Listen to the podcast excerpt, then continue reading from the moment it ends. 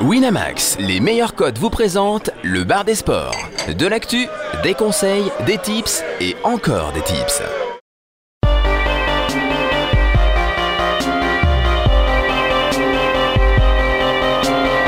Le bar des sports avec Harper, Général, Chichi, Caddy et Steven.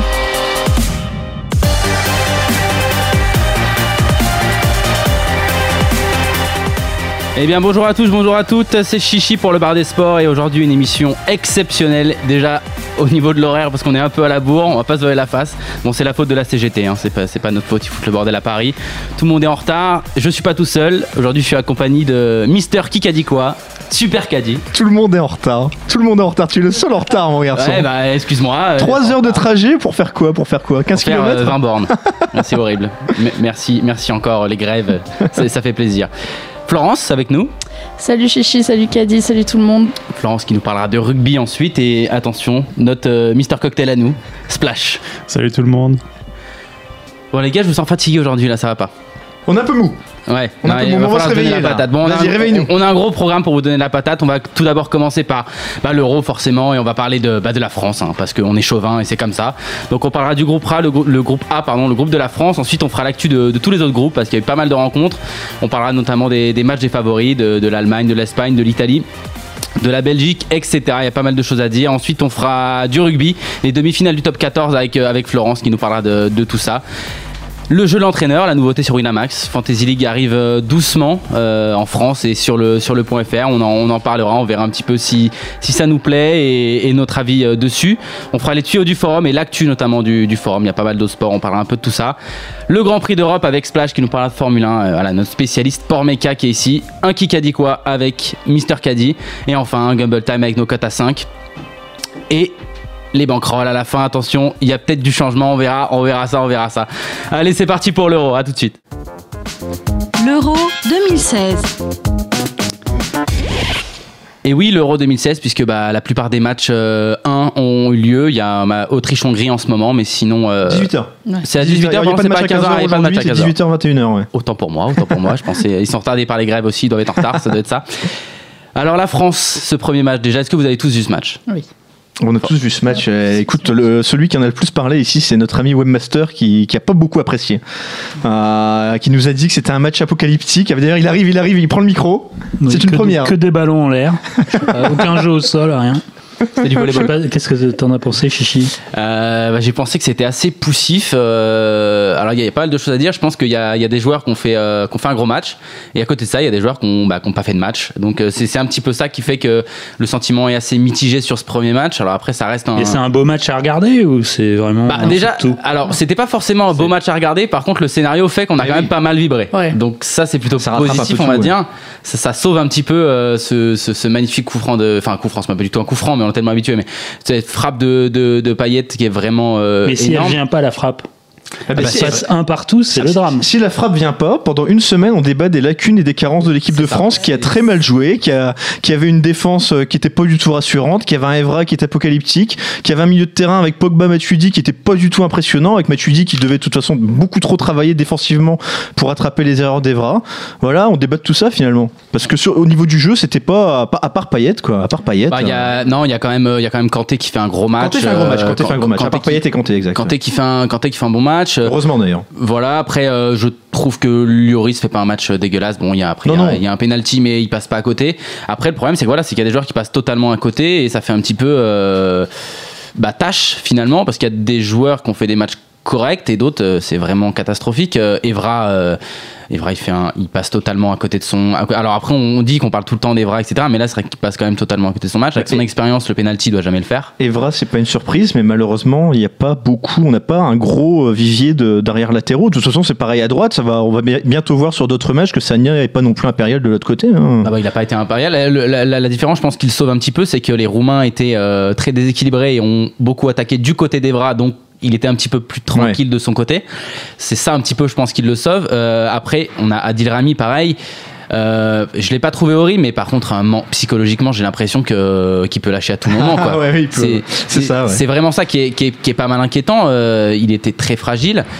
Euh, de l'autre côté, euh, Koscielny. euh, Non, mais bon. clairement, c'est pas du tout un match rassurant du côté déjà de la défense, mais même de l'attaque en fait. Parce que Griezmann, moi, je l'ai pas trouvé euh, Ah, si moi, bon que ça. euh, Tu vois, je suis moins sévère sur Griezmann parce que bon, si sa tête rentre, voilà, tout le monde est content. C'est un peu comme Giroud, quoi. Giroud a marqué, tout le monde a l'impression que Giroud a fait un bon match. non, Giroud, mais pareil, moi, Giroud a pas me- fait un super match Je les là. mets les deux un petit peu dans, Ah bah, dans- dans le alors même là, moi. là, là, je je trouve que, je trouve l'attaque n'a pas non plus été flamboyante, que voilà, Non. on a, enfin a- en fait qu'on a, un- on a un peu rien vu dans ce match en fait, j'ai l'impression. Voilà, c'est, non à, mais à part Payet, hein. à part Payet, euh, bon, voilà. du coup il nous faut voilà, Giroud, faut, je suis euh, pas assez. Gi- Giroud, il fait après tout le temps ce genre de match, quoi. Enfin, il est jamais exceptionnel. Par contre, du moment qu'il plante, enfin, c'est un Ah, petit peu ce qu'on lui demande, quoi. Après, enfin, je pense plus. que ce genre de but, il y a que lui en équipe de France qui peut aller, qui peut le chercher. Alors, il y a- Ah, il y a, un- peut-être un- une un petite but- faute sur le un but gardien. de l'arrière de la tête où l'arbitre va siffler une fois sur deux, oui, je Ouais. pense qu'il y a que lui qui peut les Il y a à mettre. peu près ouais. que lui qui passe pas Griezmann hein, qui va sauter à cette hauteur-là ou les, les chercher. Je suis même pas sûr que que Gignac euh, au niveau du, du jeu de tête soit soit aussi bon que Giroud. Donc je pense que c'est presque ce qu'on lui demande et on lui demande pas forcément plus quoi. Le but c'est qu'il fixe la défense et qu'il procure les occasions. Griezmann, le problème c'est qu'on attend plus quoi. On Ouais, attend non, plus. Il s'est il s'est procuré deux occasions en première. Et après, euh, il a été meilleur défensivement qu'offensivement. est Ouais, ouais, non, mais on est d'accord, hein, c'est pas du grand Griezmann, c'est pas le Griezmann qu'on a eu sur ces 3-4 derniers mois qui était vraiment exceptionnel avec, euh, avec l'Atletico. Et voilà, si, si sa tête rentre, si sa frappe est pas déviée, euh, voilà, le gars peut. Moi, je, je serais pas surpris, tu vois, que le petit doublé de Griezmann à 5,50 euh, contre l'Albanie, honnêtement, ça me choquerait pas personnellement, tu vois. Ah donc bah on va attaquer tout de suite. Alors on va parler du match de l'Albanie parce que ça arrive quand même demain. Donc euh, deuxième match, Euh, match important. Enfin si- bah déjà si la France gagne, euh, ils sont qualifiés pour les huitièmes à coup sûr. Alors même c'est vrai que là avec les meilleurs troisièmes, il y a certaines équipes qui vont juste gagner un match et qui vont passer. Ça va être un petit peu, euh, on est presque qualifié même finalement quand on gagne un match. Euh, mais demain c'est un match important. Alors il y a plusieurs débats. Il y en a qui pensent qu'il faut faire tourner, il faut faire changer. Est-ce que vous gardez la même équipe ou pas?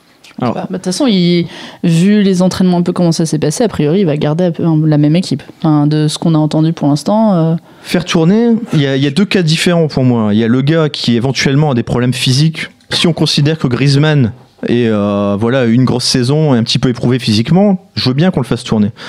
Moi personnellement, je pense pas que Griezmann ce soit un problème physique. Je pense que c'est plus un problème euh, psychologique et de prise de rythme surtout. Je pense qu'il est voilà, il est pas encore dans le rythme. Il joue avec l'Atlético qui est un schéma très particulier. Là, il doit s'adapter un petit peu au schéma de l'équipe de France. Voilà, ça se fait pas tout seul.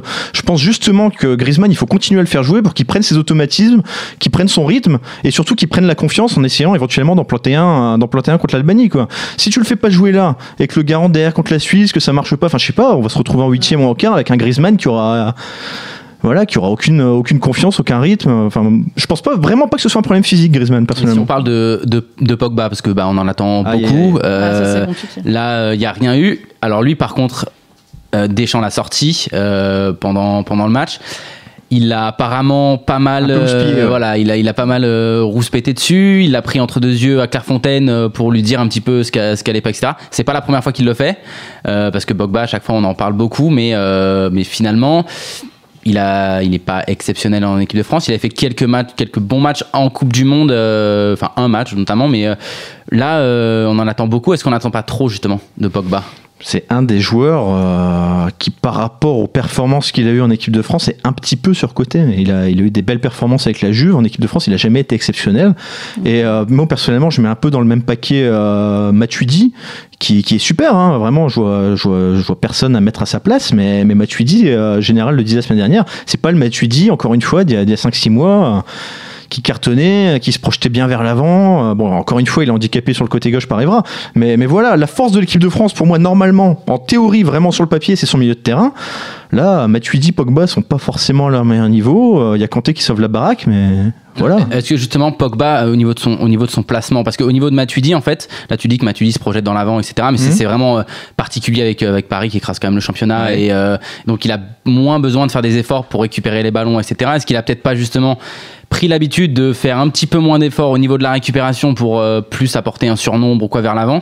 Ce que finalement on n'attend pas de lui en équipe de France on attend plus que Pogba fasse ce Oui. rôle un petit peu de euh, bah, de dernier passeur ou de, de, de passeur décisif et finalement, en fait, les deux, euh, est-ce que les deux ensemble au niveau du placement, est-ce qu'il n'y aurait pas quelque chose à changer Ah ou bah, pas pour que ça, ça se gère mieux justement? C'est intéressant que tu en parles. Il y, a un, il y a un excellent article qui est dans, dans l'équipe aujourd'hui. Je crois qu'il est d'aujourd'hui cet article où il y a un, il y a un débat euh, ouvert par l'équipe sur le schéma de l'équipe de France. Est-ce qu'il vaut mieux garder le 4-3-3 tel qu'il est aujourd'hui pratiqué par Deschamps, euh, qui est un 4-3-3 un petit peu particulier parce qu'on joue, on n'a pas de vrais, de vrais ailiers. euh, voilà, Griezmann, il, aime bien rentrer au centre. euh, Payet, il aime bien rentrer au centre euh, également. Donc c'est un petit peu particulier ce schéma. Et on a vu que pendant le match contre la Roumanie, il est passé en 4-2-3-1 sur la, sur dans je crois, sais plus exactement. C'est c'est pas sur toute la deuxième mi-temps, mais sur en gros la dernière demi-heure. Ça tournait un petit peu mieux à mon sens, même si encore une fois c'est un exploit individuel qui nous a sauvés. Bref, je pense que Payet dans une configuration 4-2-3-1 avec Payet vraiment positionné au centre, moi ça me paraît plus intéressant. Et du coup, dans ce schéma-là, t'aurais que deux vrais purs milieux euh, récupérateurs qui se concentreraient sur un, un travail vraiment purement défensif. En l'occurrence, Matuidi Kanté par exemple. Et, Et donc Pogba dans ce, dans ce, dans ce schéma Eh ben, tu où et justement ben Pogba pourrait davantage se projeter vers l'avant. Il pourrait jouer plus haut justement. Il pourrait jouer un peu plus comme un. Ah, c'est compliqué, c'est compliqué parce qu'à la limite, il peut, comme il- un il- espèce de faux 10 il- quoi. il- il peut, il peut aussi sauter du schéma, hein, je vais te dire. hein. Pour le mettre sur le banc, c'est ce que j'allais dire.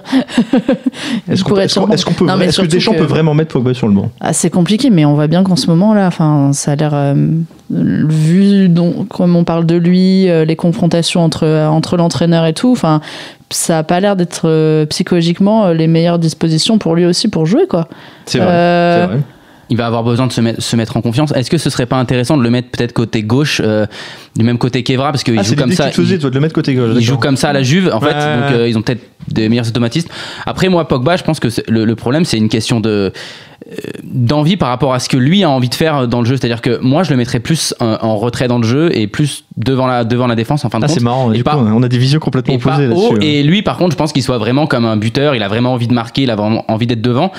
Et il en fait trop, en fait. Ouais. C'est son défaut. C'est pas qu'il est pas bon ou quoi, c'est juste qu'il en fait beaucoup, beaucoup trop. vrai, ça c'est vrai. Euh, on a eu, on en parlera tout à l'heure, mais il y a eu un, il y a un joueur qui est pour moi un peu dans le même cas. Alors c'est pas le même profil, mais c'est Sterling en Angleterre qui en fait une tonne et, et on voit que ça sert à rien. C'est c'est des joueurs qui sont très bons, mais en, en faisant une tonne, ils gâchent, il fait énormément, Ah, il y a énormément beaucoup de Il déchets. y a beaucoup de déchets dans le jeu de Sterling, mais il y avait quand même beaucoup plus de, de provocation, de percussion, de pénétration que qu'avec euh, qu'avec un garçon comme Pogba sur un match comme ça quoi. Moi Sterling, j'ai pas trouvé que c'était si dégueulasse. Il, il, il pénétrait, il pénétrait, il percutait. Alors on, on va finir un petit peu sur le match Ouais. de, de l'Albanie justement pour demain. Vous voyez, un, vous voyez un scénario comment sur ce match? Ah, Est-ce que vraiment il y aura débat sur le scénario qu'on Ouais. imagine pour ce match? Non, mais l'Albanie c'est quand même très faible. Euh, C'est très Enfin, faible. Moi, j'ai regardé le match Albanie-Suisse. J'ai trouvé déjà que le niveau des deux équipes hein, était Ah. mauvais. hein. Enfin, ça, ça- ça me, que, ça me plaît davantage. euh, C'était un match euh, Moi j'ai surtout trouvé la Suisse très vraiment très faible. ouais. Euh, Ouais. évidemment, le, bon, le fait que le Rixana euh, qui Ouais. se retrouve euh, très rapidement à 10, ça, ça, ça les s'arrange évidemment pas et ça les handicape encore plus.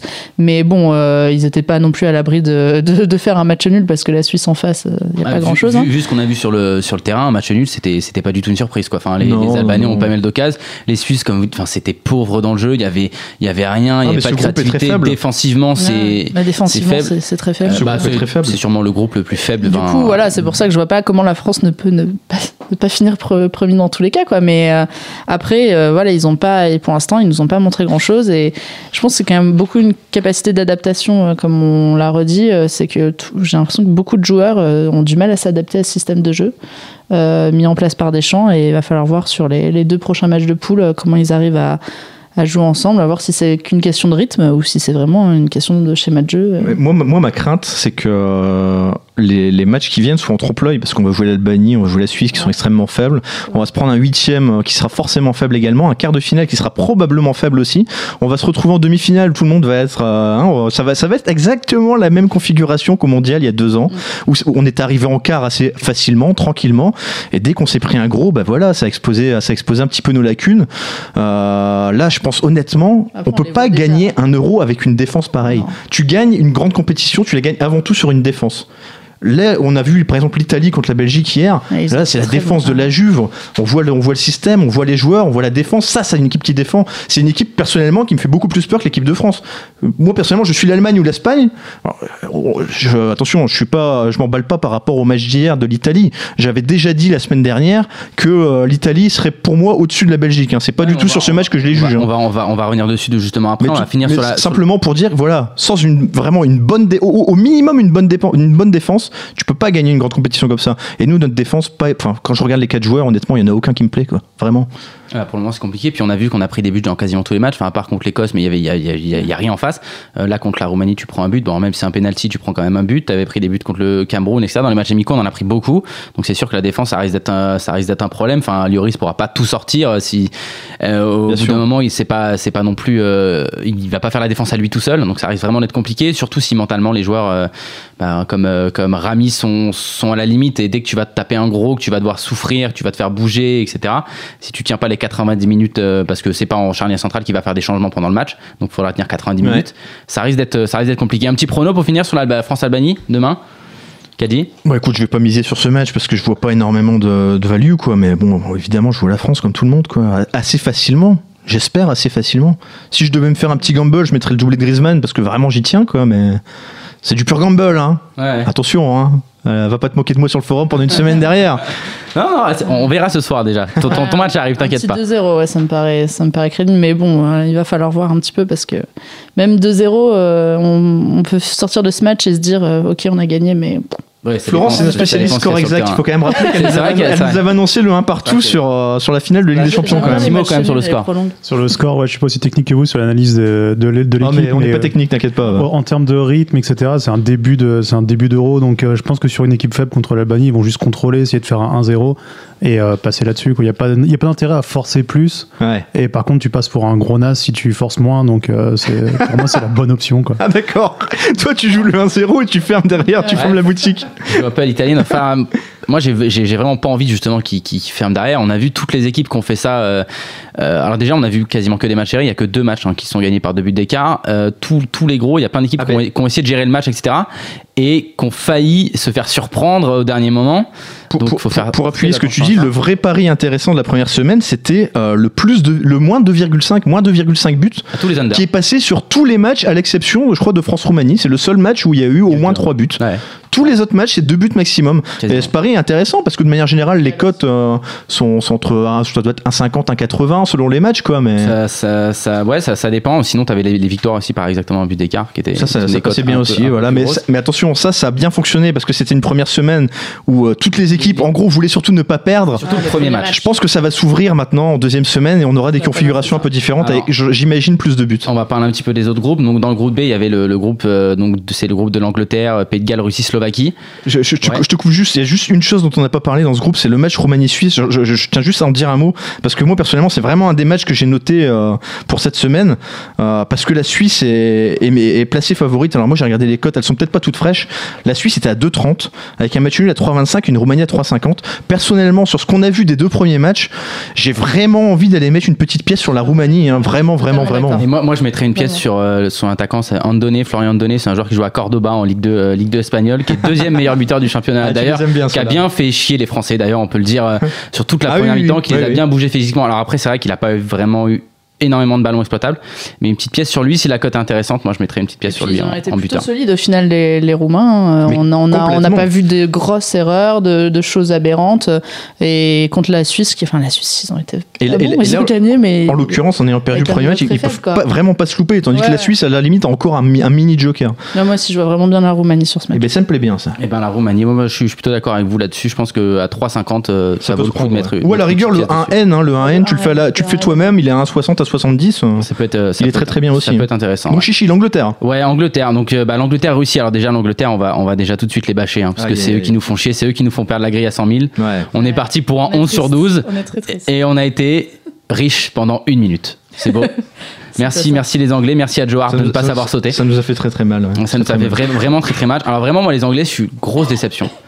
Euh, J'attendais pas mal de cette équipe, elle est vraiment séduisante et bah, il y a des joueurs qui sont totalement passés à côté. Euh, Harry Kane, on l'a pas vu. Mhm. Alors il y a un truc qu'il faudrait qu'on m'explique aussi, c'est pourquoi, pourquoi Harry Kane tire les corners. Ouais, Les corners, les corners, C'est plus grand ouais, de les coups l'équipe. arrêtés. Ouais, ouais, ouais, Et bah, le les- mec tire les corners. Je, Ouais. je- alors, soit les autres ont vraiment pas de pied pour pas savoir tirer un corner, mais bon, faut pas déconner quand même. Euh, Qu'est-ce que c'est que ça? Enfin, j'arrive pas à comprendre. J'ai vraiment pas compris Non, non, ça. mais t'as raison. Ça, ça a été souligné par les commentateurs en direct d'ailleurs. Ça c'est ouais, ça c'est incroyable. Ensuite, euh, bah, Sterling, on en a parlé un petit peu tout à l'heure. Euh, pour moi, il passe totalement à côté du match. Euh, D'ailleurs, j'ai pas compris qu'il fasse sortir Rooney parce que Ouais, même si Rooney, était plutôt bon dans, bon, dans il était plutôt bon, même si à la à fin du match, il était un peu en deçà. Physiquement, ça avait l'air d'aller. Il y avait pas l'air d'avoir de pépin. Euh, bon, alors si c'est un souci, si c'est un pépin physique, c'est normal qu'il le sorte. Et moi j'aurais sorti Sterling depuis, depuis longtemps. Rooney c'est le, seul qui a- c'est le seul qui apportait un petit peu euh, de ballon vers l'avant, qui faisait sauter une ligne ou quoi avec certaines passes, euh, ce que Sterling ne faisait pas. Sterling il, il fonçait dans un, Ah, bah, dans un russe euh, et perdait le ballon. ouais, il a un petit peu, il a un petit peu fait un match de tout droit. C'est un joueur qui a du déchet, forcément. C'est un joueur qui provoque, il a du déchet. Ça lui a pas souri vraiment sur ce match-là, mais honnêtement, moi, les, Anglais, euh, bon, comme, toi, j'en attends, plus. Et je pense qu'on aura droit à plus. Je pense qu'il faut pas les juger forcément sur ce match. Je pense qu'ils vont monter en puissance. Euh, pour la petite histoire, moi, c'est une des deux équipes avec l'Italie que j'ai pris. euh, bien avant la compétition pour la victoire finale parce que je pense vraiment, en plus avec leur tableau, qui peuvent facilement s'ouvrir les portes des demi-finales. Voilà. Après, après c'est plus compliqué, mais Moi c'était c'était un de mes outsiders parce qu'on va dire qu'ils étaient Ouais. vraiment pas favoris aussi. Mais là c'est vrai que sur le premier match, euh, j'ai vu quand même pas mal de lacunes, même défensivement. hein, c'est pas c'est pas fou. on en attend plus. Euh, après oui, je suis, je suis d'accord qu'ils peuvent monter en puissance. Après ils ont pas des monstres en face. Euh, les deux autres équipes, ce sera le, le Pays de Galles. Ça, ça par contre, ça risque d'être un match assez Ça compliqué. marrant ça. Ça, voilà, ça risque d'être assez physique. Euh, à mon avis, il y aura des cartons rouges dans ce match. Après, ce sera la Slovaquie. Bon, la Slovaquie, normalement, ça devrait, ça devrait passer. Donc, euh, étant donné qu'il y a les meilleurs troisièmes, logiquement, ils devraient en tout cas passer en huitième sans trop trop de difficultés. Euh, justement, Pays de Galles, bah, ils sont premiers de ce groupe. Vous avez vu un petit peu Pays de Galles, Slovaquie, 2-1 pour le Ouais, Pays de Galles. ben, du défi physique, quoi. euh, Une intensité, un pressing haut. Maintenant, euh, en face, c'était quand même très faible, quoi. C'était assez Et, fébrile. et- et ils, ils les ont pas surclassés quand même. hein. Non, c'était. Ils les ont pas surclassés. euh, la Voilà, Slovaquie avait l'égalisation dans les, dans les jambes. hein. Ouais, Il n'y a pas eu une bah, le- surdomination. Le, le Pays de Galles, ils sont pas. Enfin, ouais, il y a Gareth Bale, quoi. Il y a un joueur qui peut Ouais. t'apporter. euh, bah, c'est un petit peu comme la Suède. euh, Enfin, même si, avec, même, euh, avec même quoi. même si le gardien lui offre bien quand même sur le coup franc. Ouais, hein. c'est c'est Ah, assez. Le, le gardien se trouve. se trouve. Groupe C, le groupe de l'Allemagne. Euh, L'Allemagne qui a gagné donc euh, 2-0 Ouais. son premier match contre contre Encore- l'Ukraine. Encore une fois, le 2-0 qui reflète pas forcément Non, la physionomie du match. hein. Ah, ils ont pas roulé sur leur adversaire. hein. C'était même les Ukrainiens ont eu quelques quelques occasions aussi. Euh, Est-ce qu'il y a penalty ou pas euh, pour vous sur Neuer? Pour moi, il- pour moi, il y a penalty. Enfin, en tout cas, ils ils montent clairement, il joue pas le ballon. Il Ouais. a un énorme coup d'épaule. Je pense que ça peut siffler. Bon, après, euh, c'est les, les- Allemands sont quand même au-dessus sur le sur le match, mais ils sont pas en mode bulldozer. Alors après, c'est le premier match. Ils vont peut-être se roder. Ouais, ça va la peut-être défense monter est en un peu en puissance derrière. aussi, j'ai l'impression. ouais, c'est- C'est un peu le souci de, de l'Allemagne. Ouais, cette Et là, ils vont rencontrer une Pologne que- qui est pour moi assez solide quand même. Alors, bon, la Pologne qui, en premier match, a rencontré une des équipes les plus faibles de cet euro, donc on va pas non plus les juger uniquement sur celui-là. Mais euh, là, encore une fois, le petit Allemagne-Pologne, le, le 4-25 sur le nul, tu vois, euh, moi je pense que la Pologne peut aller arracher un petit quelque chose face à l'Allemagne. Je vais prendre les deux équipes je, je- euh, serais pas surpris, moi, que la Pologne euh, fasse vraiment de la résistance. Ouais, les, moi, les Polonais m'ont- pas mal convaincu aussi. Je les solides, trouvés hein. assez solides Ouais, euh, ouais. avec, euh, avec le potentiel de joueurs qu'ils ont. Ils ont plutôt fait, euh, fait du beau jeu. Ils ont montré des choses euh, assez, assez intéressantes pour, euh, pour la suite. Offensivement, bah, il y, a quand même- il y, a quand même- il y a quand même du monde. Oui. Il y a Milic, euh, il y a Lewandowski qui n'a pas fait un bon match en plus. Non, Lewandowski qui n'a pas été énorme. Donc avec un bon Lewandowski en plus, ça peut. Contre euh, l'Allemagne, si Lewandowski fait pas un grand match, il y a quelque chose qui va pas là. Ouais. Je m'attends vraiment à le voir. euh, Ouais, il devrait, il devrait vraiment. En plus, il connaît, il connaît tous les joueurs en Mais face. voilà, hein, bah oui, forcément. bah Pour Donc, le oui. coup, eux, psychologiquement, ils sont au top. C'est une, une victoire historique pour eux. Ouais. Ils ont l'air tellement heureux d'être gagner, là. Enfin, voilà, c'est ça. Ils exactement ont... tout à gagner. Exactement. Ils ont, ils ont tout à gagner, donc euh, ça peut, ça peut être une bonne surprise pour, euh, pour la suite. Bon, les, les deux autres équipes, normalement, enfin l'Irlande du Nord, euh, très ça- faible. Déjà, très ils se faible. sont qualifiés pour l'Euro. euh, je pense pas qu'ils s'attendaient à, s'attendaient à plus. Et euh, les Ukrainiens, euh, pareil cette année, c'est pas, il y, a- il y a eu quelques belles équipes d'Ukraine là, c'est pas, c'est pas fou. Ça pas reste, une grande génération. non. ça reste un peu comme la Roumanie, j'ai l'impression, euh, une équipe assez correcte, mais sans plus, quoi, ça, sans, sans vraiment grand chose. Le groupe D, là par contre, on a vu pas mal de belles choses. Euh, donc la. Croatie. Déjà, je trouve qu'elle a fait un énorme match. Enfin, pour moi, ils m'ont vraiment convaincu. Je pense que ça peut être. euh, Ouais, C'est vraiment les, out- les outsiders, je pense. Enfin, une des équipes euh, dont on, Dont on parle parle peu et- peu, mais Ouais, qui a du potentiel. Quoi. Ouais. Ouais, ils peuvent faire vraiment, vraiment pas mal de choses. Ils ont un très bon milieu de terrain. Modric qui a été énorme. Euh, Rakitic qui a été un ton en dessous. Bon, qui a pas été mauvais, mais qui a été un ton, un ton en dessous. Ouais, Serna qui a été. Ah, c'est un des plus beaux milieux de, Ouais. milieu de terrain de la Ils ont quand même un très très beau milieu de terrain. Ils s'entendent, ils s'entendent bien. Il y a l'air d'avoir une bonne harmonie dans l'équipe. Euh, au niveau, je trouve de défensivement, c'est c'est solide. Il y a du monde. C'est assez précis quoi, dans Ouais. ce qu'ils font. Quoi. Je trouve que je trouve qu'ils ont Je vraiment vraiment vraiment été pas mal. Les Espagnols, vous en avez pensé quoi? Bah, pas grand chose. Se sont fait quelques frayeurs. euh, c'est- sans surprise. C'est un petit peu. euh, tout ce à quoi ils nous ont habitués euh, ces derniers temps. Voilà, le ballon tourne bien, très horizontal. euh, voilà, ça manque un peu de verticalité. Et, et voilà, les Tchèques ont fait leur match. hein. Moi, honnêtement, je suis pas étonné. Après, l'Espagne, ça reste quand même un, un des favoris de la compétition. Euh, je vois pas énormément d'équipes pour aller vraiment les, ennuyer. Moi, pour moi, il y a l'Allemagne qui, est- qui reste au-dessus malgré tout parce que c'est solide. Et après, derrière, tu as des équipes comme l'Espagne, comme l'Italie qui, voilà, ont les moyens de. Ah, moi, j'ai, trouvé que, l'Espagne, ils ont eu pas mal de problèmes, bah, notamment par rapport à la. Au, comment dire bah, Défensivement, les, les Tchèques, ils étaient 11, hein, tout simplement, Ah oui, bah oui, surface. voilà. C'était un vrai rideau défensif. En ils plus, ont- euh, sûr. ils ont 7 dans les buts. Voilà, ils ont sûr. énormément de difficultés. Après, j'ai trouvé que euh, j'ai trouvé Morata pas bon. Euh, j'ai trouvé Nolito pas bon. Enfin, vraiment pas très bon. Il a essayé d'apporter quelque chose. Euh, en plus, Nolito, euh, je trouve que dans le couloir d'Iniesta, euh, bah, ça fait bouchon du coup, parce qu'Iniesta il aime bien se déporter souvent vers la gauche. Et j'ai pas trop aimé. J'ai, enfin, moi personnellement, j'aurais j'aurais fait rentrer peut-être Lucas Vasquez à la place de, de Morata notamment pour essayer d'apporter plus de vitesse devant, ce qui manquait un petit peu. Morata il était un peu statique. J'ai trouvé qu'il a pas fait beaucoup d'appels. Tous les appels qu'il a fait, comme Nolito, il- ils ont été hors jeu. Enfin, c'est incroyable. Il y a eu des hors jeux. de, de- c'était assez, c'était assez fou. Donc au niveau de la position, c'était pas, c'était pas terrible. Pas terrible terrible. On a vu un grand Iniesta et un peu heureusement. On attendait euh, on en avait parlé la semaine dernière justement. On a dit que bah, ce serait un peu lui qui donnerait un petit peu l'état de forme de l'Espagne. Il a été il a été énorme. On a vu une charnière centrale bon euh, Ramos Piqué pas de surprise hein, ça ça joue quand même pas mal. Euh, Jordi Alba aussi j'ai trouvé j'ai trouvé plutôt plutôt bon. Mais c'est offensivement euh, c'est toujours pareil. l'Espagne euh, au niveau des on n'a pas de numéro 9 quand on arrive. Face c'est à, une impossible. équipe, face à une équipe qui joue très très bas, jouer, jouer sans vrai numéro 9 comme ça, enfin c'est c'est compliqué quoi. Mais pour trouver un petit motif d'optimisme pour eux, je pense pas que les Turcs euh, sachent jouer bas comme ça, comme les Tchèques l'ont fait, et la Croatie encore moins. Donc euh, je pense voilà qu'ils auront un peu plus d'espace dans ces deux matchs et ils pourront développer un peu plus du jeu. Quoi. Je pense aussi contre une équipe qui va moins, moins défendre comme ça, groupée, qui va permettre d'avoir un peu plus d'espace, Ouais. euh, ça risque de, de Mm. favoriser le jeu de l'Espagne. Et, que, et Ouais, en ouais. plus, ça va être une équipe qui va courir encore plus parce qu'ils vont faire un pressing un peu plus haut. Mm, mm. Alors que les Tchèques, finalement, ils faisaient pas vraiment de pressing. Quoi. Ils étaient regroupés. Il y, avait un, il y a eu un petit pressing en, dé- en, dé- pas en première mi-temps, mais en deuxième mi-temps, bah, c'était très regroupé.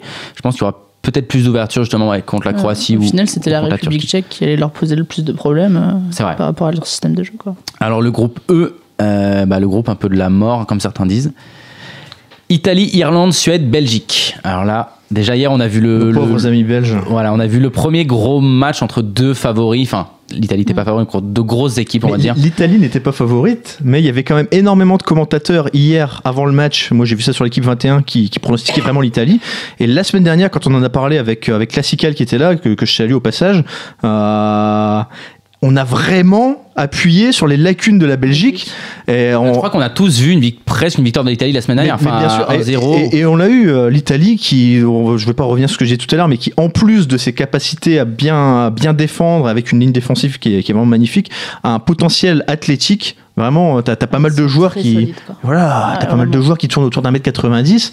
Euh, à partir du moment où tu tiens bien la route, tu te prends pas trop de buts. euh, voilà, un petit coup de carité, un petit quelque chose, tu peux battre n'importe qui, Alors, vraiment n'importe qui. Est-ce que sur ce match justement de la, de la Belgique, est-ce que c'est vraiment les Italiens qui ont été énormes ou c'est pas les Belges qui sont un petit peu un passés à côté deux. de leur match C'est un peu Ouais, des deux. ouais, c'est un peu des deux. La Belgique, la est globalement surcotée. C'est une équipe qui a, qui a d'excellents joueurs, mais qui a pas une belle équipe. quoi. C'est un peu la faillite de Villemot. Alors je vais pas trop m'avancer parce qu'ils ont joué qu'un match, mais Villemot n'arrive pas à faire jouer cette équipe. Il n'arrive pas à faire jouer ses joueurs ensemble, vraiment. Non, clairement, parce qu'on a vu des individualités où qui sont, ils sont passés totalement à côté. Oui. Quoi. Oui. Lukaku en attaque, c'était.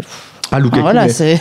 Mais encore une fois, euh, ils auraient pu égaliser. euh, Ça s'est joué à pas grand chose sur la fin de match. Voilà, le ballon qui rebondit pas un peu comme il faut. Enfin, on peut pas. Il y a aussi une part de variance dans le football. Voilà, ils, ils avaient les, les moyens. Ils, ils se prennent, ils se prennent 2-0 sur le papier. Ils se prennent 2-0. Mais honnêtement, on n'était pas très très loin du match nul Non, mais non alors, plus. quand quoi. tu vois, alors on parlait à Mais, des, mais ils des- étaient pas au-dessus. on parlait justement des-. On parlait des défenses tout à l'heure que pour aller jusqu'au bout, il faut avoir une grosse défense euh, pour gagner une compétition comme ça. Si on voit le deuxième but, mais la défense centrale, c'est catastrophique. Ils sont deux au point de pénalty tout seuls. Ah, ils mais- foncent tous vers le but. Il y a aucun marquage. On regarde pas s'il y a si- s'il y a des gens derrière. Enfin, moi, j'ai trouvé ce, enfin, ce but vraiment, je l'ai trouvé. euh, alors, ok, on peut dire que c'est à la 90e, qu'ils Ouais, sont ouais. fatigués, etc. Mais si tu fais une erreur comme ça euh, dans une compétition comme ça, en plus, tu sais que le match contre l'Italie, ça va être ton gros match si tu le gagnes. Tu sais que tu potentiellement tu finis après premier du groupe, tu t'assures un, un huitième un peu plus facile. Donc c'est que c'était quand même le match très important. Euh, là, tu passes à côté total. Euh, on Moi- l'a- moi, on l'a je- dit, il n'y a pas d'équipe en fait. Je mets la Belgique dans le même. euh, dans le, pour moi, la Belgique, c'est la France. C'est exactement la même chose. C'est une défense décimée, c'est une défense bancale. Et c'est un jeu qui, qui, qui prend pas au milieu de terrain et en attaque. La. France, elle a un atout en plus, c'est qu'elle est à domicile et qu'elle a un tableau ultra, ultra abordable. Mais honnêtement, pour moi, ces deux équipes ont énormément de similitudes. Ah, je pas totalement. Je trouve que la France est quand même au-dessus de la, Bel- la Belgique. Je trouve qu'il y a un petit peu plus de cohérence Ah, dans le jeu. mais que- oui, que, parce qu'en que- Belgique, il n'y en a pas du tout, quoi. Mais attends, euh, la France n'a pas encore joué l'Italie et, l'I- et, et la Belgique a pas joué la Roumanie non plus. C'est pas tout à fait la même adversité. hein. Non, non, bien sûr, non, mais, mais, mais même si on, si on prend tous tous les matchs qu'on a vus avant, les, les matchs des qualifs ou ce genre de choses, Ah, la, Bel- la Belgique a jamais bien joué. la Belgique, Belgique, ne joue pas bien. Contre la Finlande, c'était dégueulasse. Contre la Norvège, c'était dégueulasse. En- en ils se prennent deux buts contre la Norvège, ils sont menés, c'est pas beau. Ils sont menés contre la Finlande, ils égalisent sur un coup de bol. ils s'en franchement, que sur une individualité. En fait. Oui, c'est ça oui, le gros problème, oui, c'est que Mais comme nous Comme Payet c'est pas, c'est, t'as pas, tout- t'as, t'as pas totalement. Bah, j'ai tort même là-dessus, totalement t'as- c'est- non, le but de Giroud, tu vois, c'est- il y a, il y a quelque Ouais, chose. ouais, ouais. Non, mais je, je pense que la France est un petit peu au-dessus euh, à, à ce niveau-là. Par contre, c'est vrai qu'il y a quelques similitudes et que bah tu peux pas t'en sortir à tous les matchs par une individualité, quoi. C'est, c'est juste pas possible quand tu vas rencontrer des, des grosses équipes qui tournent bien, l'Allemagne, comme tu l'as dit, ou, ou l'Italie. Euh, bah là, ça va être compliqué euh, et tu pourras pas compter juste sur une individualité ou sur un coup de pied arrêté, ça, ça, ça marchera plus. Donc euh, ensuite, il y a eu le- bah, l'autre match, Irlande-Suède. Ouais. Euh, Déception quand même. Hein. Déce- Déception, déception rapport à quoi bah, sur la Suède. euh, Tu t'attendais vraiment à quelque chose en Suède je- m'attendais à une Irlande surtout très très très très faible et je trouve qu'ils les ont bougés dans l'engagement enfin la Suède a réagi après le but voilà mais ils ont pas joué avant quoi ils ont attendu et les autres leur rentraient dans le lard Moi, je m'attendais vraiment à un, ma- un match un petit peu de ce style de- des, des Irlandais. C'est toujours une équipe. euh, bah, c'est c'est des mecs qui sont là, ils ont envie, ils sont physiquement, ils sont, ils sont là. Alors techniquement, c'est sûr qu'il n'y a pas, il y a pas énormément de choses, mais par contre, ça te rentre dedans. Si, si physiquement t'es pas prêt à toi aussi euh, leur rentrer un petit peu dedans, tu vas te faire manger. C'est un petit peu ce qui s'est passé euh, avec les Suédois qui physiquement bah, sont, sont fait totalement bouger. Zlatan, euh, bah bon, ok, euh, il a mis la- peut-être la, pa- la passe décisive, mais bah il a pas été énorme, il a été quand même pas mal décevant, il a beaucoup marché. euh, alors il a pas râlé, ce qui est assez bizarre. D'habitude il râle une tonne, bon là il a pas râlé. Euh, Peut-être parce qu'il se rendait compte que même lui physiquement il était il était pas dedans.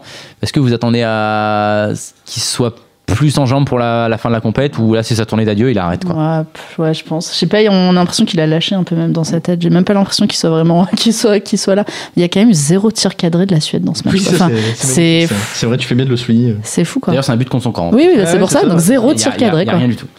Et on va finir par le, le groupe F, le groupe de Caddy, hein, son favori, l'Islande. tu vas quand même pas nous faire Alors, reparler pour de l'instant, on n'a pas, on n'a on pas a rien de choses à dire. parce On a rien, on en a les- beaucoup les- parlé la semaine les matchs dernière. n'ont pas, n'ont pas eu lieu, donc on a beaucoup parlé la semaine dernière. On va juste conclure sur le fait que bah, l'Islande ne perdra pas contre le Portugal. écoute j'espère parce que j'ai pas mal de petits combos qui, qui Ouais, passeraient pour, les- pour me valider ça donc euh, je compte beaucoup dessus Eh ben, c'est parfait. On va passer au, au rugby avec Florence. Le top 14. Alors, les demi-finales du top 14, parle-nous Ouais. un peu de ça. Bah oui, parce qu'en période d'euro, il se passe quand même des choses encore dans d'autres sports, euh, en France, tout ça.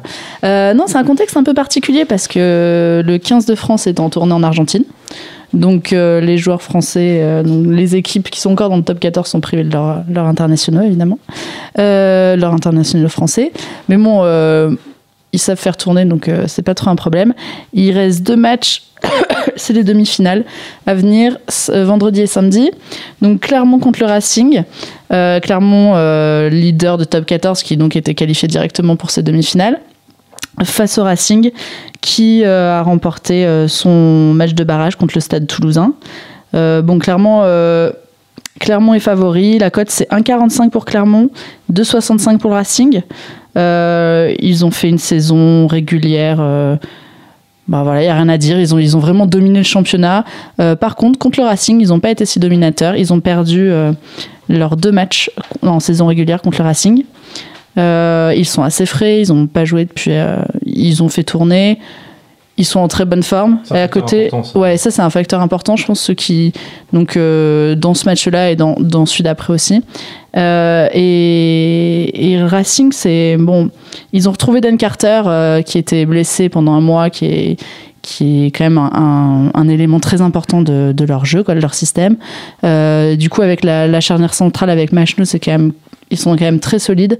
Le dernier, les matchs des barrages, ils ont su mettre le rythme, ils ont cadenassé en défense. Enfin, il y a rien à dire quoi. Sur le papier, c'est vraiment très propre. Maintenant, Clermont, ils ont vraiment été très bons toute l'année. Euh, ils sont, ils vont être très durs à battre quoi.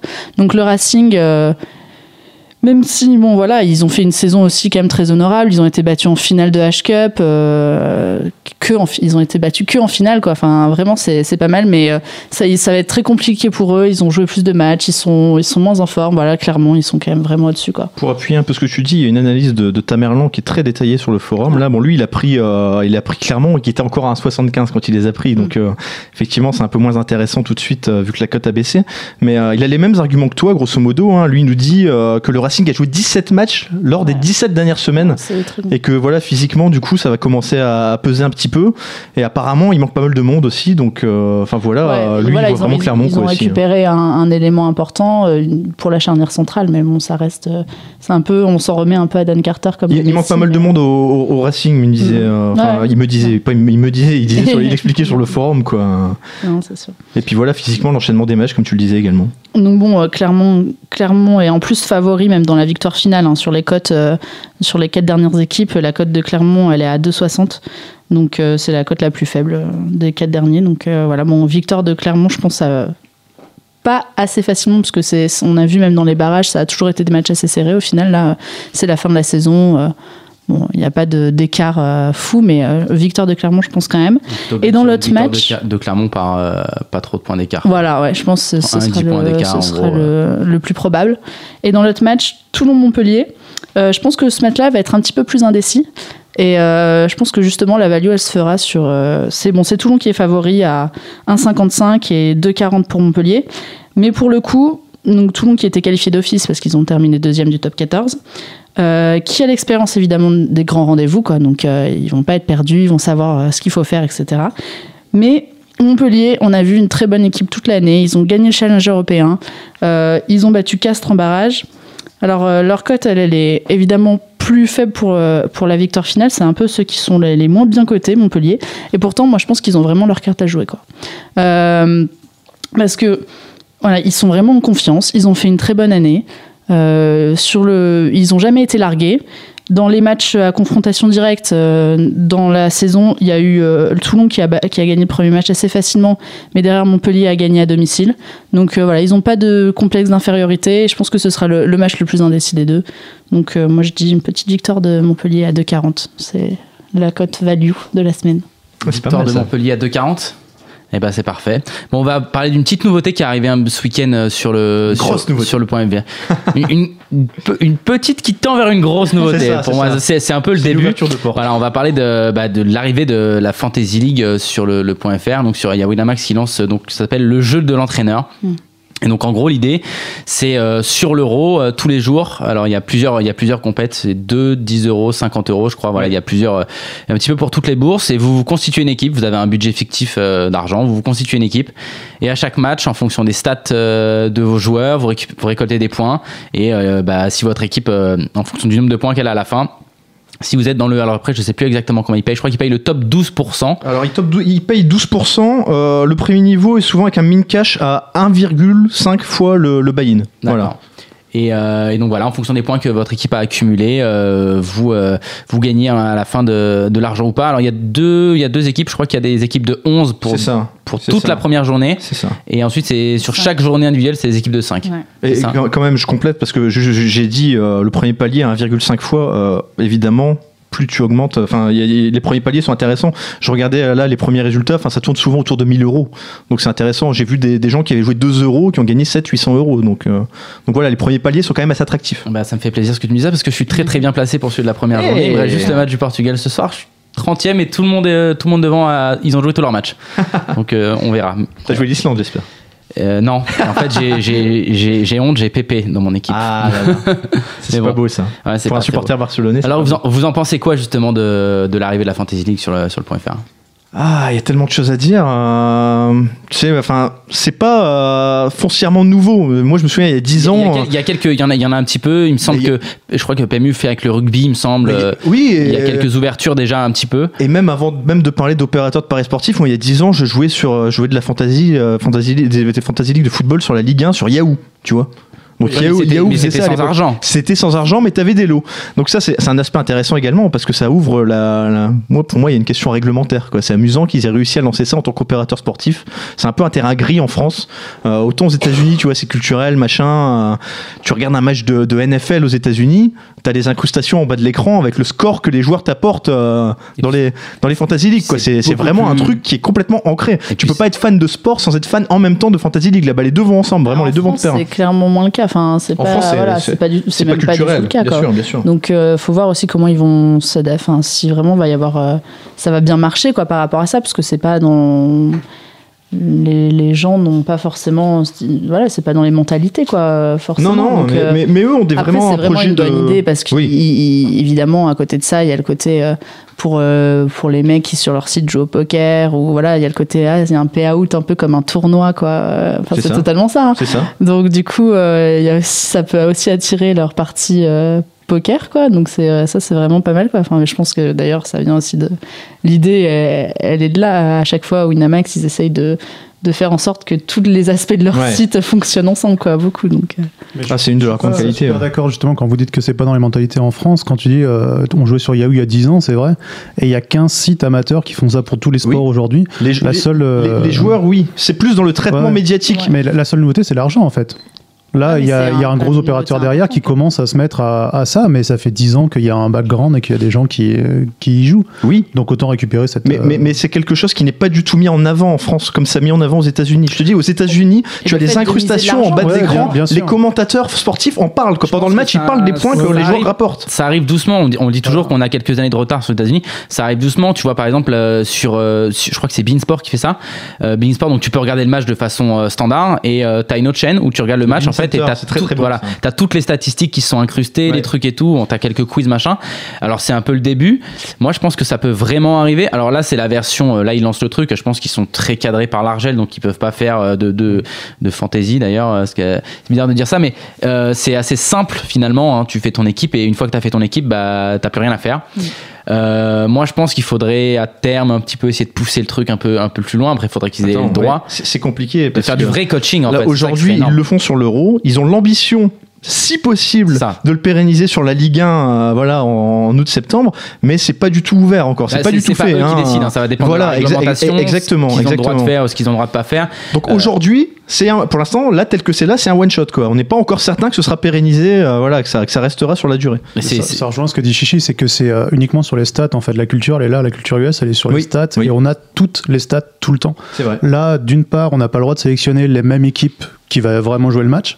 On est limité à un certain nombre de joueurs. Je crois que c'est 5 dans une équipe de 11 et 2 dans une équipe de, ouais, tu- de tu- 5. Je crois que c'est ouais, c'est ça. 3 dans une Et- équipe de 5, je crois. Ah, un truc Mais dans le ouais, genre. ouais, Mais bref, genre, t'as pas le droit de faire le même choix que l'entraîneur déjà Ouais, de ouais, base. ouais. Donc tu peux pas copier ça.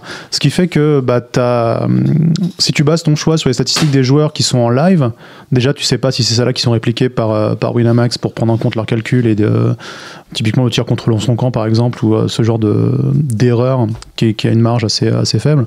C'est comme les, euh, les fumbles en, en NFL quand on, quand Ouais. on prend ces stats là, c'est celle-là qu'on va vérifier en, vérifier en premier. Tant qu'on n'aura pas toutes ces, stats-là euh, ouvertes, C'est c'est aussi un des problèmes de, de, de ce type de concept, c'est que c'est extrêmement complexe à, à- pour, pour le novice. Le novice qui débarque, c'est extrêmement complexe. là ils en font un jeu. tellement de, de paramètres pour marquer des points, de trucs différents. Enfin, vraiment, c'est pas, c'est pas hyper lisible. C'est un des pour- défauts au début. Pour le novice, je trouve que c'est quand même assez simple. Quoi. En gros, t'arrives, euh, t'as euh, t'as ton budget, je crois que c'est 300 millions, tu fais ton équipe. Après, tu fais plus rien en fait et tu laisses, euh, tu oui. laisses les matchs se jouer. Ça, oui, quoi. je suis d'accord, mais si, tu, si creuses un peu, c'est un peu plus complexe. Ouais, mais Il y a eu pas mal de, de réactions, c'était notamment sur Club Poker, de gens qui trouvaient que ça manquait de lisibilité. Et je sais que Wina a fait beaucoup d'efforts à ce niveau-là parce que c'est un, truc qui est forcément difficile à présenter. Euh, je pense simplement que pour le novice, c'est compliqué. Après, une fois que, comme tu le dis, tu rentres dedans, le truc. Vraiment, le- y participer, c'est simple si tu veux. C'est si tu veux vraiment rentrer dans le truc et le faire vraiment en profondeur et voilà. Là, là, là, t'as pas cette option-là. Tu choisis les noms, point. quoi. C'est genre, ok, qui est le plus fort, euh, l'éléphant ou l'hippopotame, et puis euh, t'as pas de stats pour savoir. Ça et t'as- complément Il faut- stat. il faudra voir si, il faudra voir euh, bah, à la rentrée tout simplement s'ils adaptent ça euh, sur la Ligue 1 ou pas parce qu'après il y a des tonnes de choses qui sont possibles enfin si tu creuses et que si tu as le droit de le faire tu peux Ah, de- tu peux rajouter les transferts Plein tu peux rajouter plein plein de choses ça peut enfin pour les passionnés de foot ça peut vraiment être être vraiment énorme je, je pense là c'est vraiment embryonnaire c'est un bon début début en tout cas. Moi, je, je pense comme toi que c'est très prometteur. Après, ils sont aussi conscients qu'il y a encore des petites lacunes. Je voyais Guignol qui disait sur le forum, on a beaucoup de choses à améliorer ou à corriger. Voilà, c'est encore, euh, hein, ils tâtonnent un petit peu, c'est normal. Version, les, les- puis, les ouais, classements sont pas toujours mis à jour très rapidement, etc.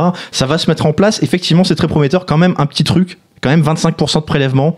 Voilà, c'est un petit terme. point 1. Voilà, si on Alors, peut est-ce militer que- auprès d'eux. Est-ce qu'ils ont fait ça au début euh, Bon, ça on peut pas le savoir, on n'est pas, on n'est pas dans leur tête, mais est-ce qu'ils ont fait ça au début pour un petit peu euh, s'assurer le truc Ah, et c'est par peur qu'il y ait, euh, on peut pas Et, trop. et je vais te dire, c'est c'est pas ces 25% qui poseront problème au niveau de la réussite du concept, clairement pas. Je pense que ça peut fonctionner. euh, C'est quelque chose qui est, qui est attractif, de Le- toute façon. Non mais le prélèvement de toute façon ça c'est c'est- enfin qui regarde le prélèvement? C'est c'est que les joueurs les parieurs sportifs ou les, les, les joueurs les, les règles. hein, voilà qu'on les, les, gens voilà. qui ont envie de s'amuser ils vont faire leur équipe ils vont pas vraiment euh, faire attention à ce genre de choses euh, T'as c'est- 95% des joueurs qui vont pas y prêter attention.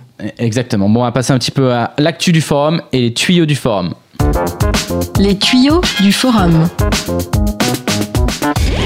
Alors écoute, les tuyaux du forum, euh, j'en ai pas 50 à te proposer, mais j'en ai notamment un. J'en avais deux, malheureusement. euh, Il y en a un qui est en train de se dérouler en ce moment. euh, c'est- ça se passe du côté du Queens, tournoi de tennis sur gazon. C'est John Doe, notre ami Jonas, qui, qui n'est pas avec nous aujourd'hui, qui sera sans doute avec nous la semaine prochaine. Salut Jonas Salut Jonas, qui nous, qui nous proposait Feliciano Lopez contre Marin Cilic. Il nous, proposait, il nous proposait Lopez à 2-0-2. Le match est en train de se jouer. J'ai pas le score sous les yeux, mais c'était bien parti tout à l'heure. En revanche, on a un deuxième match qui est intéressant. Bernard Tomic qui joue contre Kevin Anderson. Tomic est à 2-10. Et euh, Jonas nous dit la saison de l'Australien prend un tournant de plus en plus catastrophique. Donc tu vois, ça, ça peut paraître contradictoire. Il lui est nécessaire de remonter la, la pente au plus vite.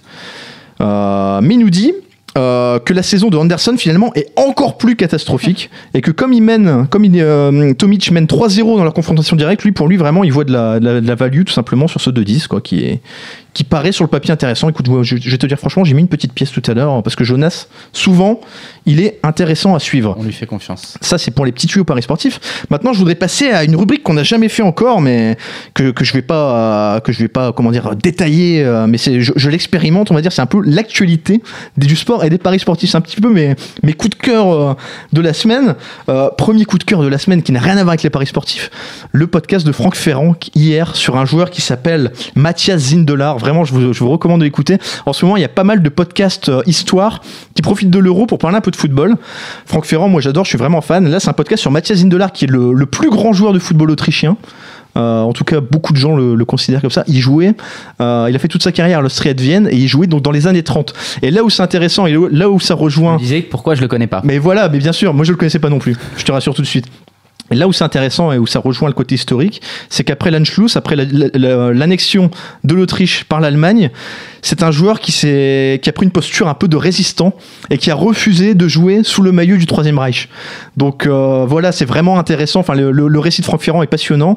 Et euh, pour la petite histoire, ce joueur est mort, est mort très jeune. Je crois qu'il est mort à 36 ans, euh, justement. Bah, il a refusé de mais- porter le mais- maillot du mais exact- Reich. exactement, c'est exactement ça. Sa mort et les circonstances de sa mort sont un peu troubles, mais euh, mais effectivement, il est mort par asphyxie. Officiellement, on sait pas si c'est un accident, enfin c'est pas un accident, mais c'est- ça, ça, ça me rappelle le sketch des inconnus. Ça, On sait pas si c'est un suicide ou un, ou Ou un voilà, mais, on mais ouais, oui, en tout cas c'est pas un accident. Mais euh, mais on sait que les nazis euh, le traquaient, l'ont traqué pendant des années, donc les circonstances de sa mort sont plus que troubles. Mais en tout cas, provoqué. c'est c'est vraiment euh, un, un podcast très intéressant. Tu sais que nos amis de Podcast Store euh, Oui. nous, a- nous avaient fait un On petit les- clin d'œil. On les salue. Leur podcast marche de, de mieux en mieux, hein, vraiment. Euh, donc voilà, je voulais. Je... C'est toujours sympa d'allier en plus histoire et sport. Il y a souvent beaucoup de choses à dire. Mais merci Florence, ça me fait plaisir de m'appuyer là-dessus. Euh, donc voilà la première chose. Deuxième chose qui n'a rien à voir. Euh, L'Argel vient de, vient de communiquer les premiers chiffres euh, de l'euro, de- de- des paris sportifs, des mises Alors, sur les ça- premiers ça matchs de l'euro. Ah, c'est C'est magnifique. C'est magnifique. Les sept premiers matchs, seulement les sept premiers, hein, 34 millions d'euros de mise. et on a on a le- juste la France parce que la France ça devait être assez énorme C'est la France, monsieur. Ah, juste la c'est la France, France. juste sur la C'est France. la France, monsieur. C'est 34 millions d'euros de mise en France. Alors évidemment, c'est pas seulement en ligne. non je te parle sur le match Sur de la France match de- Ah, attends, attends, j'y arrive, j'y arrive, j'y arrive. Mais euh, quand je donne les, les chiffres, là, juste pour euh, que vous compreniez bien, c'est moitié. euh, quand je dis 34 millions, par exemple, c'est moitié en ligne, moitié en dur. Donc il y a 17 millions qui ont été misés sur les opérateurs agréés Argel. Sur le match de l'équipe de France, euh, donc euh, tu me demandais Chichi, France-Roumanie, c'est évidemment celui qui a réuni le plus de mises, 9,2 millions d'euros dont 4,9 millions en ligne. 4,9 millions. À titre de comparaison, il y a deux ans pendant la Coupe du Monde, le premier match d'équipe de France, donc c'était pas le match d'ouverture, c'était euh, C'était pas en France. c'était c'était- c'était pas en France, c'était France Honduras, euh, mais quand même à titre de comparaison, c'était moitié moins, c'était 2,5 millions d'euros, donc ça a doublé. C'est vraiment, enfin, tu vois la dynamique Ça- ça quoi, en deux ans. Dans, dans- dans les mœurs, quoi. En de- deux de ans, voilà, la, la- la- la dynamique a vraiment pris. Euh, dernière chose, parce que je voulais quand même en dire un mot, parce que ça arrive pas tous les jours. Il y a un nouvel opérateur de paris sportif qui vient de se lancer. C'est tellement rare que je voulais quand même en dire un petit mot. Euh, c'est BetStars, c'est la plateforme de paris sportif de PokerStar. Pourquoi je voulais en dire un mot? Parce que ça s'est lancé ce week-end dans des circonstances un petit peu particulières. Euh, on pourrait dire un petit peu en catimini, parce qu'il n'y a pas eu de communication de la part de PokerStars dessus. Il y a pas mal de gens sur le forum qui nous disent mais pourquoi il n'y a pas de communication? Pourquoi il n'y a pas d'offre de premier dépôt Euh, Bon, je me suis renseigné un petit peu.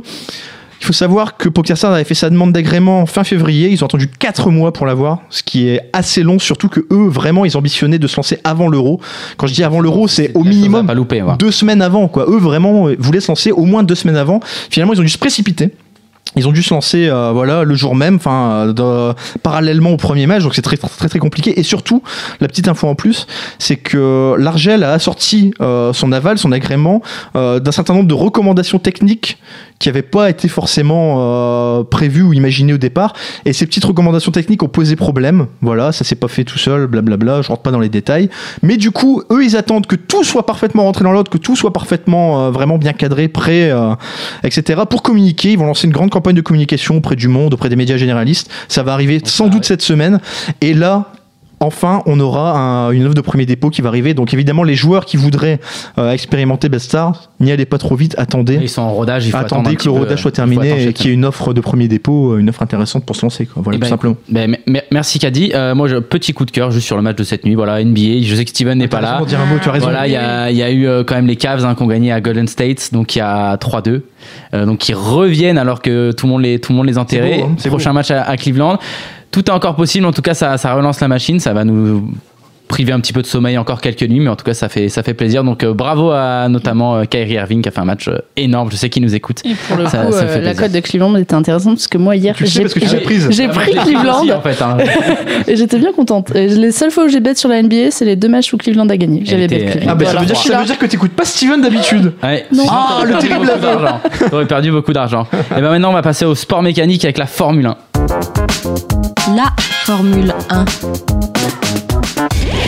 Ouais, on va parler Formule 1 et on va parler un peu de Superbike aussi. Je vais prendre juste 20 secondes parce qu'on a. de crooner, mais j'avais jamais eu l'occasion de on a- t'entendre comme ça au micro, ouais, c'est magnifique. bah, écoute, ça me fait plaisir. depuis tout à. Euh, ouais, on a un beau week-end qui arrive là pour les sports mécaniques. Il y a du Superbike à Misano. Donc euh, le Superbike, pour ceux qui connaissent un peu le MotoGP ou ceux qui connaissent pas, le MotoGP c'est comme la Formule 1, c'est des motos de prototype, donc il n'y a pas de, il y a pas de série. Et l'inverse, le Superbike, c'est les motos de série qu'on modifie très très peu et qu'on met, euh, qu'on met en course. Donc on a le- les constructeurs qui se tirent la bourre là-dessus euh, sur la moto de série et on a deux mecs qui marchent sur l'eau euh, en ce moment sur le championnat. C'est Jonathan Rea et Tom Sykes sur Kawasaki qui sont les deux leaders.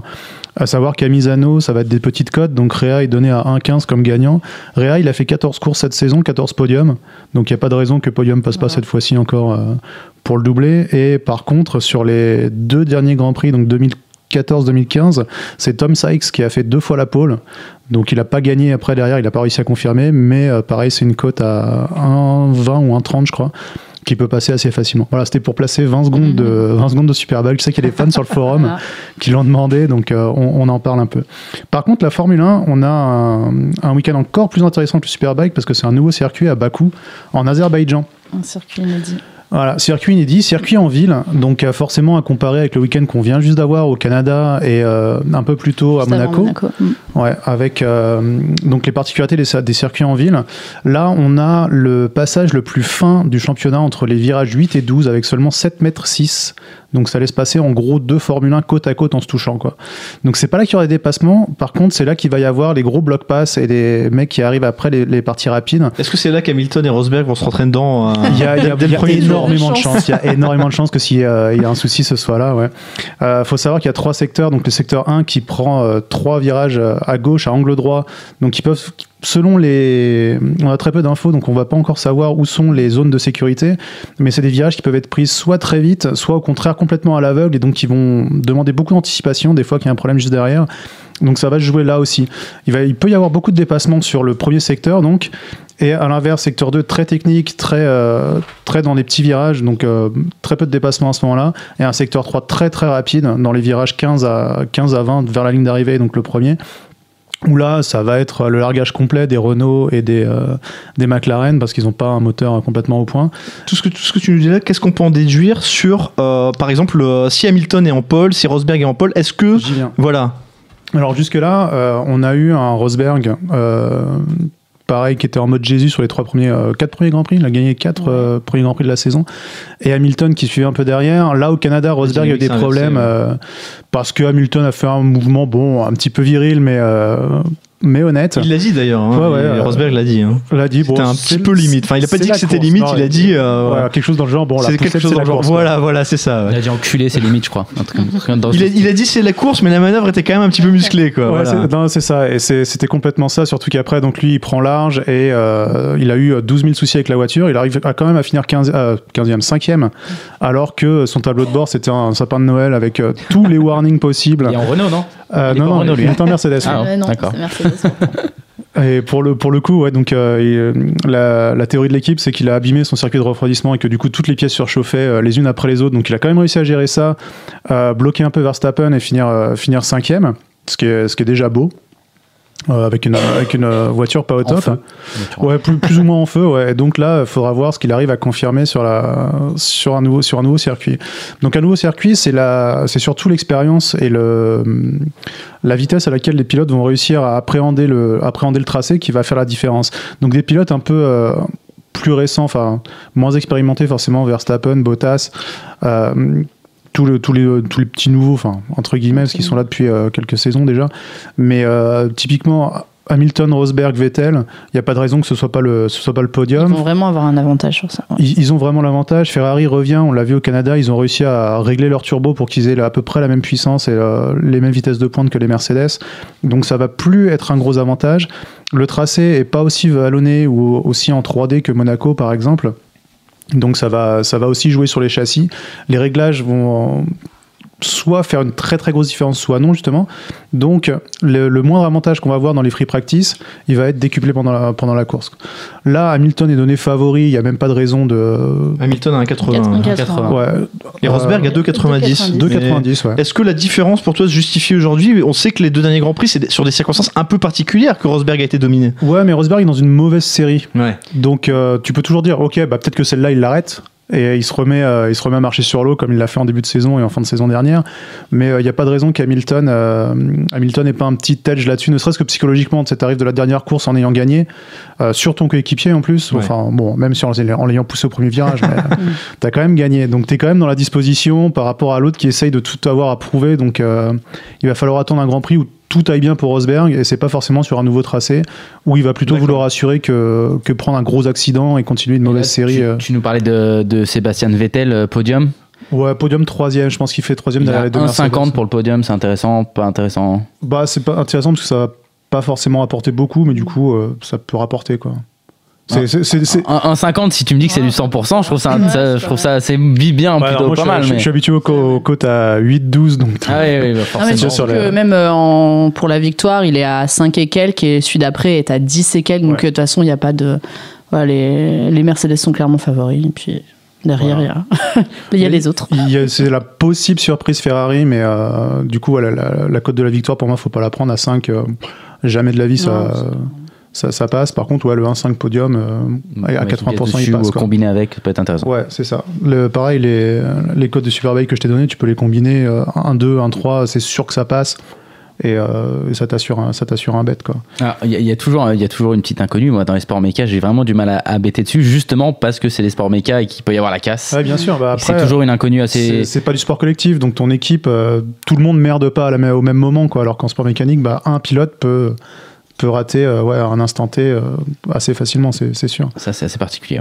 Pour, euh, Donc voilà. Dernière, dernière chose qui fait que Hamilton est un peu favori, c'est que c'est un circuit qui va se jouer dans un sens anti-horaire. Donc Ah, c'est le ça, premier de la saison. C'est aussi quand tu m'as expliqué les trois premiers, enfin quand tu as expliqué tout à l'heure les trois premiers Ah. virages à gauche là. Donc Mais oui. anti-horaire, c'est qu'il y a plus de virages à gauche que de virages à droite. Et euh, bah, quand on est pilote, on a toujours un côté un peu, euh, un peu favori, même s'il est gommé en F1 parce que les mecs sont enfin, tellement au-dessus du lot que forcément ils sont bondés de côté. Ah, mais ça, c'est super intéressant. C'est un petit peu comme le pied droit, pied gauche au foot, quoi. Mais C'est ça. t'as vraiment Et, un côté. euh, En euh, fait, t'as un edge à être bah, dans un pays du Commonwealth puisque tu es habitué à conduire à gauche. C'est marrant ça. Et euh, donc ça, ça peut jouer là dans ce, ce genre de circuit. Même physiquement, euh, à force de beaucoup plus tourner à droite, mais c'est pas, c'est, pas une bêtise ce que je dis, hein, ils ont des, des prédispositions physiques qui se font en fait. euh, Ouais, bien sûr. ouais. Bien sûr, c'est, je parlais tout à l'heure de reconnaissance du tracé. Quand tu fais 50 fois un virage à 90 à gauche, bah tu sais le faire, tu vas le faire tout le temps de toujours de la même manière, quoi. Et bah quand t'es habitué à conduire tous les jours à gauche et prendre ces virages-là, Ouais. euh, ces virages-là serrés, bah t'es plus à l'aise, quoi. Ah, ça, voilà. c'est, euh, ça le- c'est, le petit edge. euh, Le, le bon petit tips pour, euh, pour terminer, bah écoute, euh, parfait. Donc, euh, du coup, quand c'est anti-horaire, on bête euh, sur, euh, sur les Anglais, quoi. sur les Anglais hein. ou les Australiens. Un bon sont- petit tips. S'ils sont en forme à ce moment-là. Bon, bah maintenant, on va essayer de gagner de l'argent un petit peu avec le, le kick a dit quoi? Avec Gumball Time. Allons-y. Gumball Time Alors, euh, avant d'attaquer le, le Kikadi quoi, je, je, je sais, parce que Splash nous parlait de, de, de Formule 1, il nous a beaucoup parlé de son petit Gumball de tout à l'heure. Alors, je le tease un petit peu. Il a beaucoup de choses à nous dire sur son Gumball qui, Oui, pas trop. qui pour la première fois, pour la première fois dans, dans le BDS, concernera le golf. Voilà. Et honnêtement, il me l'a bien vendu, j'ai presque envie de le suivre. Presque. Presque. À part Wii Golf. euh, je- Alors messieurs, messieurs, dames, un petit Kikadi-quoi qui, qui est un peu plus traditionnel que la semaine dernière. La semaine dernière, hein, on se souvient, le petit Kikadi-quoi karaoké, là. Euh, là, on repart sur des bases un peu plus normales. Splash, je pense que tu pourras jouer, il y en a au moins une qui est pour toi. Au moins Ah. une. Allez. Messieurs, c'est parti. Messieurs, dames. Aïe, aïe, aïe, j'ai du mal à m'y faire. Emery va amener quelque chose d'autre. Il va amener un autre Nasser état d'esprit. Pardon? Nasser? Non. Il va amener un autre état d'esprit avec une autre façon de travailler. Peut-être qu'il manquait ce truc pour que le PSG passe un cap supérieur, peut-être que non, mais on a senti que l'encadrement voulait changer quelque chose, il fallait partir sur une nouvelle voie. Ce n'est pas un joueur du PSG, ce n'est pas quelqu'un qui a joué au PSG, c'est un ancien joueur de football qui est aujourd'hui consultant ou plutôt, ou chroniqueur. Non, mais ils ont joué. Est-ce qu'ils ont joué ensemble? Ils ont joué, ils ont joué dans le même club. Ils ont joué dans le même club. C'est quelqu'un qui a joué à Bordeaux. Ce n'est pas Ginola. C'est quelqu'un qui a joué à Bordeaux. C'est quelqu'un. Non, c'est quelqu'un qui. Pas. Non, quelqu'un qui a joué à Bordeaux et quelqu'un qui aujourd'hui est sur l'équipe 21. Vous avez 5 secondes, sinon ils sont pour moi ceux-là. Ce sera les seuls d'aujourd'hui. Donc, euh, Ah putain, je l'ai. Ah, c'est dur. j'ai- J'ai sur le bout la langue, tu vas le dire. Ah, c'est Yohan Miku. Ah putain, Miku. Ouais. Tu l'avais pas. Putain, en fait, tu si, l'avais si, pas. je J'ai vu dans tes yeux que tu l'avais, tu si, l'avais. Tu C'est. Yohan Miku. Si. Bon, bah écoutez, ils sont pour moi. hein. Fallait bien que ça arrive un jour. La semaine dernière, j'en ai pas eu un seul. Ouais, j'ai- entendu dire. Ah. ouais. Il y aurait- Ancien entraîneur euh, il y aurait, euh, Emery de Séville. Ah, mais oui, mais bien sûr, bien sûr, bien sûr. Il y aurait beaucoup de choses à dire d'ailleurs sur le choix d'Emery, mais bon, on y reviendra dans une prochaine émission. On y reviendra Il y sans aura- doute. il y aura de quoi dire. fin, fin, fin août. Début août, pardon. Euh, on enchaîne avec une seconde signation. Celle-là, je l'aime bien, elle est, elle est bien jolie, elle va vous plaire. Je vole comme un papillon, je pique comme une abeille. Mohamed Ali? C'est de Mohamed Ali. La- je continue ma citation. Ah ouais, hein. c'est de Mohamed Ali. La personne dit c'est de Mohamed Ali. Je flottais. C'est comme si la voiture flottait. Hamilton. Hamilton. Oui Mais non, mais je l'ai dit avant. Je l'ai dit. Ah, je l'ai dit avant.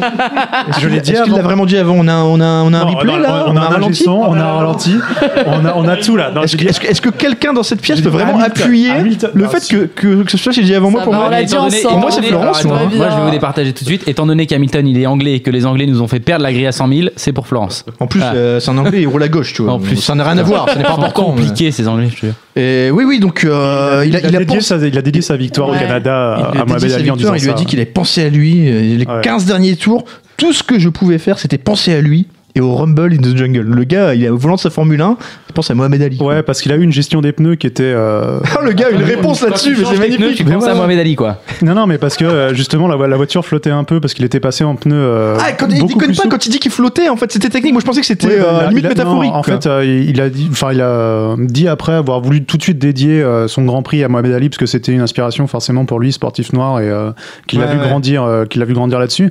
Et la gestion des pneus, donc qui a coûté la victoire à Vettel euh, par Ferrari, c'est qu'ils ont fait deux arrêts au stand, alors que les pneus de- d'Hamilton, il a réussi à les faire durer euh, 15 tours de plus que 15 tours de plus que Vettel, pendant lesquels il a, il a pris une grosse grosse avance. D'accord. Donc c'est pour ça que la voiture flottait complètement parce que les pneus étaient au bout de leur vie et ils ont toujours pas su, enfin vraiment comment il a réussi à, à gérer ça. tu, Mais tu- tu sais que tu vas pas les avoir tes 5 points. hein. Tu peux continuer pendant 10 minutes, je, je les donnerai pas. hein. Ils sont pour C'est- Florence c'est- quand C'est même. pour hein. la beauté du sport. c'est pour la beauté du sport. J'écouterai le replay, tu vois, genre, on entendra la petite voix. Hey, c'est Hamilton, Hamilton. Balance la suite. Euh, alors celle-là elle est belle. Alors là c'est compliqué. Vous pourrez pas me, me donner le nom de cette personne. Je, je veux simplement sa fonction et sa nationalité.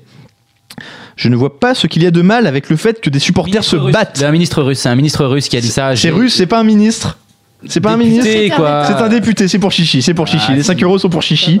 Alors. Et ça- et c'est magnifique cette phrase. Personne Il- très intelligente d'ailleurs. euh, oui, très intelligente qui poursuivait, c'est même plutôt le contraire. Bravo les gars, continuez. Continuez à vous battre. Le mec, le mec Ah dit bon que dans Ouais, toutes ouais, les il villes, il faut que les mecs se battent. Quoi. C'est Ouais, ouais, il est chaud, super intelligent. ouais. D'ailleurs, en parlant, bah, en parlant des Russes, ça me permet de de- de- d'enchaîner là-dessus. Ils sont en sursis. Oui. Au prochain pépin, là, ça s'est tombé tout à l'heure. Au prochain pépin, la Russie est disqualifiée de l'euro. euh, là, donc euh, si jamais vous aussi. croisez un Russe dans la, en- dans la rue, C'est le moment de le. vous le chauffez un Ouais. petit peu. Voilà, et il y a une équipe en moins qui saute. Donc euh, c'est parfait. Une petite dernière pour terminer, ce n'est pas une citation, c'est un quiz. Je vais vous poser une question. Je voudrais quatre, quatre réponses. Il faut que la même personne me donne les quatre réponses. Dès que, vous, dès que vous savez que vous pouvez donner les quatre réponses, vous criez, vous hurlez votre pseudo. Je voudrais quatre footballeurs qui, au cours de leur carrière, ont arboré, arborent ou ont arboré une coupe mulet. Qu'est-ce que c'est qu'une Quatre footballeurs qui ont eu une coupe, une coupe mulet. Et Florence qui nous dit qu'est-ce que c'est qu'une coupe Ouais, mulet ah, T'as jamais eu un petit ami qui avait une coupe mulet Non, une, une espèce de. J'en j'en ai, j'en ai un, t'en as trois en split? Euh, ouais, mais t- trois peut-être, ouais. Ouais, Waddle, peut-être trois. Waddle. Ouais, On a Waddle chez Splash. Hein. euh, Joël Bat. Il a pas eu Joël Ah, Bat Joël une Bat, coupe est-ce que c'était vraiment une coupe mulet, Joël Bat Je l'avais pas dans Ouais, ma bon, liste. Après, attends, t'avais ils ont tous les cheveux longs. Rudy. Voleur. Rudy Voleur, ouais. Voleur, ouais. Ça, je- je- honnêtement, j'en compte que deux. hein. J'ai du mal là pour Bats. hein. Un grand footballeur italien, un grand footballeur italien. Les années 90, finaliste de Moi, Coupe je du regarde Monde. les pieds, je regarde pas les cheveux, quoi. Roberto Baggio Ah, et Baggio. Roberto Baggio, avait avait un- Mais ouais, bien un sûr, c'est un mulet ça. Un mulet, Baggio. Petit, Emmanuel Petit, il a eu un petit mulet aussi. Bon, petit, il a pas eu de mulet. Si, oh, oh, il a eu tout, il a eu, il a eu le combo mulet moustache. Ah ouais. Putain, Donc il l'a eu. hein. Ouais, bon bah c'est pas grave, ils sont pour personne. Je les prends pas ceux-là. Je les prends pas, ils sont pour personne. Ah, mais si tu me fais un point. Splash, t'auras vraiment rien. Tu T'auras même pas un cinquième de. Non non Le- rien, rien Splash. Ah, le point coiffure, c'était trop pour moi. Je t'en donne- la moitié. Le point coiffure, c'est je me compliqué. Le, je la préférais F1, le, le point, le point Je karaoké reviendrai, de la-. Ah bah la oui, semaine dernière. ah bah oui, non mais bon, une Ouais. coupe mulet c'est toujours un petit. Tony Vérel, personne, personne Ah, Tony Tony Vérel. Oui. Tony Vérel, Tony Vérel, on a 30 ans. euh, C'est la coupe mulet quoi. Le mec, il a pris sa retraite. Sa Ah, mais retraite tu euh, sais nos que nous, on parents. pas dans sa le Nord, retraite, on voit pas des coupes mulets Le tous gars les jours. des jeux de mots discrets quoi. Le gars a pris sa retraite. Arrête de faire des jeux de mots capillaires. Bon les amis, C'est tiré par les c'est cheveux. parti là. Le gamble. On est sur le Gamble Time On est Bah, sur le Alors Gamble. tu nous l'as trop trop teasé, on va Ouais. partir direct sur Ah, le Ouais, parce que moi j'ai le, j'ai le background et tout pour euh, donc j'ai un gamble alors hollywoodien cette euh, cette semaine déjà la cote 36 Code à 36 Alors, déjà. cote à 36. Ok. 36 donc c'est euh, tu m'as vendu le sport donc après la Formule 1 je me suis dit on va faire un truc un peu plus écolo plus nature on va prendre du golf et il y a l'US Open cette semaine donc qui vient de commencer on est dans les rounds d'entraînement là et le premier round se joue jeudi donc le gamble porte sur le premier euh, enfin le leader du premier round de l'US Open donc qui sera jeudi euh, décidé donc euh, dans la soirée pour les États-Unis et c'est sur Phil Mickelson. Alors, qui est Phil Mickelson? Il roule à gauche ou à droite déjà lui Alors, il est américain, donc à droite, Ça va, ça passe. dans une belle voiture de sport, je Tu pense. vu- l'histoire est belle. Ouais, l'histoire est belle. Donc, il est pro depuis 92 et c'est un mec qui a fait six fois runner-up de l'US Open. Donc, tout le monde est un peu genre, ok, ça Il fait a- six il- a fois. quel âge? Il a. euh, 92. euh, Une bonne question. Bah, alors, Il est pas on, tout jeune. on- arrive Il après. est pas tout Ouais, jeune. bah oui. Non, non, on, on y arrive après. Donc, c'est un mec qui a déjà pris sa retraite en 2009 quand sa femme a eu un cancer. Il est revenu en 2012. Il a fait deux saisons catastrophiques. Il revient en 2016. Pourquoi? Parce qu'il a changé de coach. Il a pris le coach de Tiger Woods. Ça a payé. Il a déjà fait 5 top 10, un to- un- une deuxième place et euh, deux troisième places, je crois, de, de- sur le, le deuxième, euh, sur, les, enfin, sur les Open qui ont, qui ont fait cette année là.